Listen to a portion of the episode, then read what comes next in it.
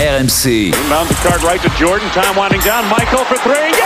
Yeah! Yeah! Basket time. Final seconds. Bryant for the win. Arnaud Valadon. On va s'intéresser aux- à ces Français euh, qui vont briller dans les années qui arrivent. Laughlin with the steal. Three on two. Throwing it up. No, no, no. CD Sissoko pulling it away.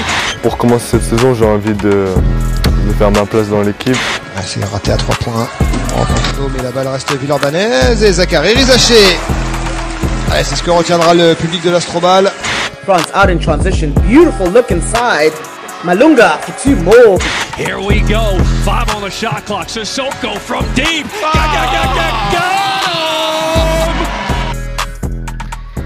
Qui sont les meilleurs Français à suivre pour ces prochaines années Là, on va se mettre un peu en mode recruteur, en mode scouting. Euh, Fred, Stephen et Geoffrey, avec, c'est vrai, euh, beaucoup d'anciens, euh, de- d'enfants, d'anciens joueurs professionnels qui sont dans, dans cette liste. Et on peut commencer, Stephen, avec Oui. un nom très connu du basket français.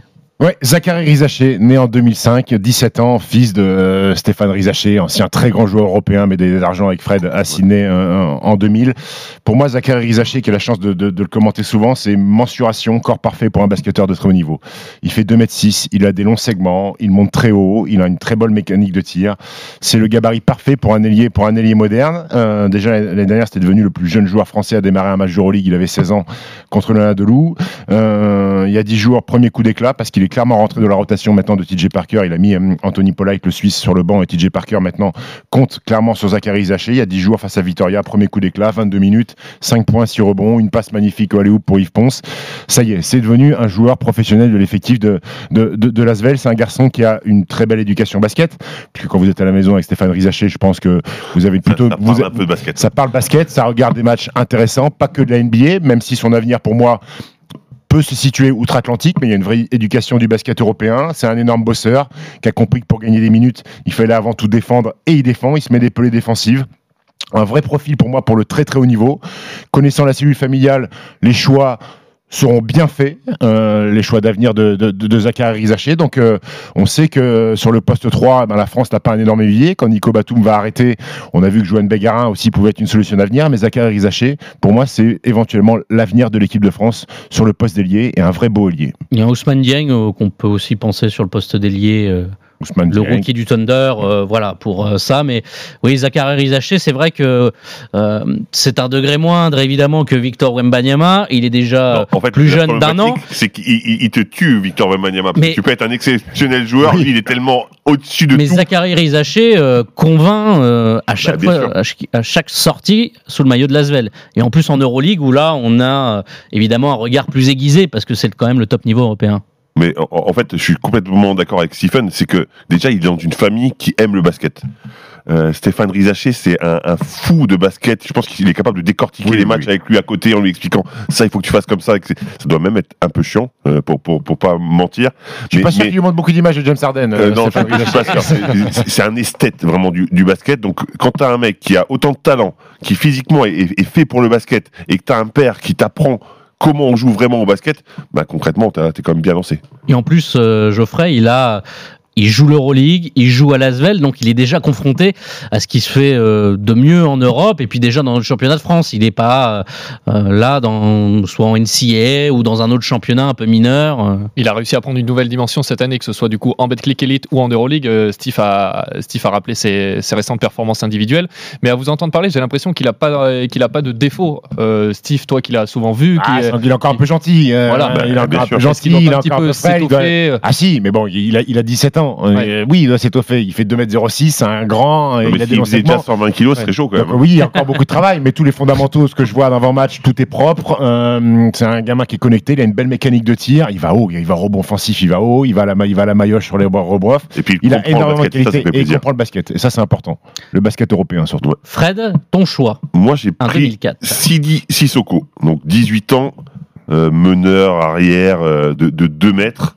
C'est le fils de Yaka Sissoko, un, un ancien international sénégalais, qui avait fait les JO de Moscou d'ailleurs en 80, et le frère de Boukari, qui, joue, qui a signé à Kaisersberg Kaisersberg. En. Alsace. En Alsace, exactement, en NM1. Belle prononciation. hein. Eh ben, je suis quand même lorrain du coup, donc euh, donc c'est pas très difficile.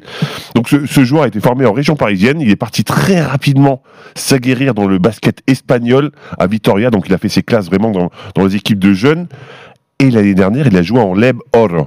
C'est-à-dire qu'en gros, c'est la Pro B de, de, de l'Espagne, donc un, un très bon niveau. Donc tout le monde s'est dit, c'est peut-être un peu prématuré pour un joueur de 17 ans, c'est un peu, un peu compliqué cette transition. Il a tourné à presque 11 points, 3 rebonds, 2,4 passes en 23 minutes, donc il s'est adapté vraiment assez facilement. Et là, il il a eu un choix devant lui, soit tu vas, tu retournes à Vitoria, parce que son équipe de Leb Or était l'équipe satellite de Vitoria, donc soit tu restes à Vitoria, où tu joues un peu l'Euroleague, en tous les cas tu fais partie de, du roster, tu travailles avec, tout le monde, soit tu pars en NBA G-League Ignite. Donc c'est cette, joué, cette euh, Victor équipe, Wembanyama. exactement, l'équipe que- que- qu'a joué Victor Wembanyama, qui possède dans son sein euh, le deuxième de la Scoot draft euh, Anderson. euh, de, de Victor Wembanyama, Scoot, Scoot Anderson. Vespa, on l'appelle. Et donc, exactement. Et donc, euh, euh, c'est quand même déjà le premier Européen qui a signé dans ce, dans, dans, dans cette équipe, qui va jouer en G-League. Et sur son premier match de G-League, il est à 20 minutes, 9 points, 4 bons, 3 passes, 0 balles perdues. Encore une fois, je vous l'ai dit, meneur arrière, donc 0 balles perdues à 18 ans. Alors, il est un peu moins performant sur le deuxième match, mais c'est vraiment un joueur qui est capable de shooter, de percuter, qui a une vraie vision du jeu. Et encore une fois, 18 ans, on n'est pas signé en NBA G-League Ignite pour rien. Qui est aujourd'hui euh, avec euh, ce qui se fait en Australie, Nouvelle-Zélande, les nouvelles voies un peu de développement des joueurs juste avant la draft. c'est- d'ailleurs, c'est ce qui explique. J'ai choisi ça parce que justement, c'est ce qui se rapproche le plus de la NBA. Déjà, je serai plus vu par les scouts. Ensuite, la ligne à trois points, c'est la bonne ligne à trois points, entre guillemets. Et ça me permet de continuer à, à progresser en travaillant avec des anciens, des vétérans de la NBA, donc des mecs qui connaissent un petit peu comment ça se passe, donc de discuter. Sachant qu'il y a déjà, je crois, six joueurs qui ont été draftés euh, depuis que- qu'elle existe, cette équipe. Donc, euh, donc voilà, donc dont euh, Dyson Daniels, drafté en 8 par les Pels, par exemple. Donc, et Beauchamp aussi, qui a été drafté par, Marjane Beauchamp, ouais. par, euh, par les Bucks. Donc, euh, donc voilà, en gros, en gros la, la voie royale pourrait être bien draftée haut avec un- un- une préparation hyper intéressante.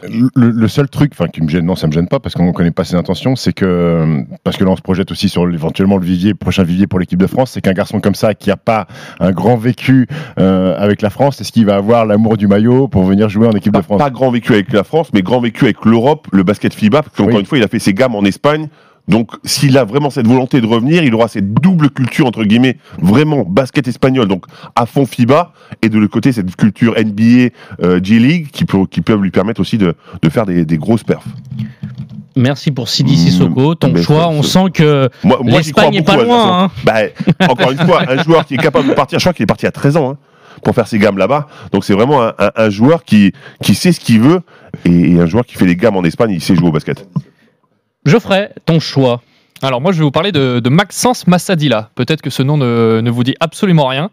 Alors j'ai découvert ce joueur parce que j'ai un collègue arbitre qui m'a dit tu devrais jeter un petit œil. euh, Déjà, déjà, il te regarde voilà. mal. T'as vu, Stephen te regarde mal. Absolument. t'as dit arbitre, le mec est pas les bien. arbitres font du scouting. Si S'ils avaient un œil de mais, basketteur, ça se saurait quand à même, les partir arbitres. du moment où on vient pour arbitrer un match sur un terrain, on peut prendre du plaisir. On n'a pas le même maillot, mais on a la même passion. Moi, j'ai eu- Brun. j'ai eu l'occasion d'arbitrer Victor Wembanyama quand il était quand, quand il était plus jeune. J'ai eu l'occasion de d'a- d'arbitrer bon un degré moins Sekou Doumbouya. Et ben Et Stephen Brun. et ben c'est kiffant. Et c'est Stephen Brun. Oui, bon, j'ai pris plus de plaisir un peu un, un peu avec Victor parce qu'il m'a pas gueulé dessus. Mais euh, mais voilà. Et surtout il dominait tout le monde. Enfin comme Steve avant quand je l'avais arbitré. Mais il m'a dit euh, ce collègue, tu devrais regarder euh, le petit meneur d'Orléans en espoir Pro B. C'est un championnat qui a été remis au goût du jour là il y a il y a quelques années. C'est pas mal du tout. Et effectivement, je suis allé regarder quelques vidéos. Je suis même allé voir un match. Et je pense que Maxence Massadila, ce sera l'un des, pr- des- des principaux joueurs français amenés à performer en pro dans les prochaines années. Alors, il a 19 ans, c'est un meneur de petite taille. Cette année, c'est le deuxième meilleur passeur du championnat espoir en Pro B cette saison avec euh, 9 passes de moyenne. On peut rajouter 10 points pour une belle évaluation moyenne de 16. Et son coach, Nicolas Guérin, il nous le présente un petit peu plus en détail. Maxence, euh, c'est un joueur qui est quand même très atypique aujourd'hui dans le dans, de, France jeune.